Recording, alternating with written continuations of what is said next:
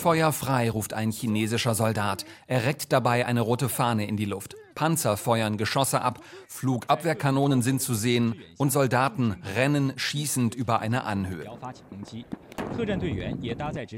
Diese Bilder zeigt das chinesische Staatsfernsehen heute. Es handle sich um ein Manöver in der Tibet-Himalaya-Region. Die Armee teste dort ihre Fähigkeiten für Kämpfe in großen Höhen.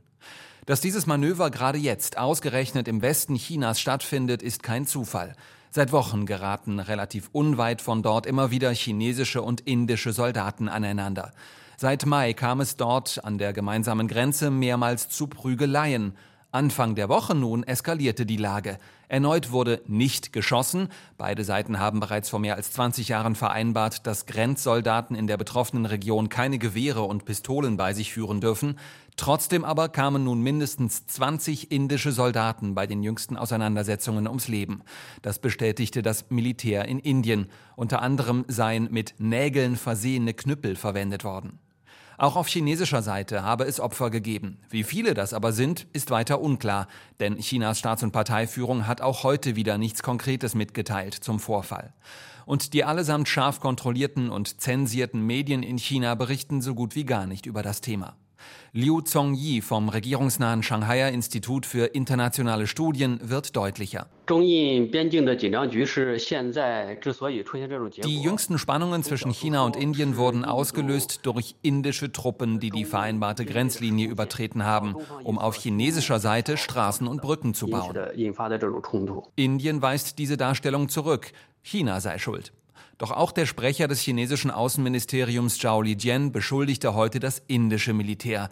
Es sei völlig klar, wer in dieser Angelegenheit gut und wer böse sei. Man tausche sich aber mit der indischen Seite aus, um die Spannungen nun abzubauen, betonte Zhao. Es gebe entsprechende diplomatische und militärische Kommunikationskanäle. Die Lage sei zurzeit stabil und kontrollierbar. Ganz deutlich wird, an einer weiteren Eskalation der Lage hat die kommunistische Führung in Peking kein Interesse. Im Gegenteil, China hat gerade andere, drängendere Probleme.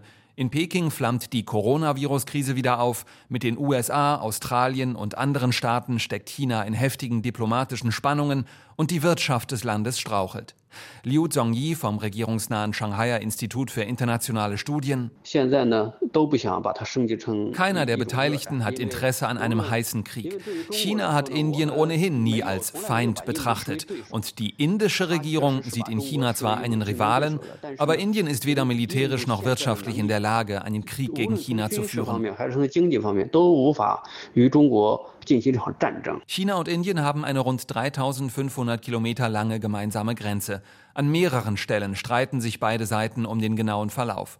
Es gab deswegen in den vergangenen Jahrzehnten immer wieder Konflikte. Tote gab es zuletzt bei einem Gefecht im Jahr 1975. Anfang der 60er Jahre führten beide Seiten einen einmonatigen Krieg um die Grenze im Himalaya. Einige tausend Menschen kamen damals ums Leben.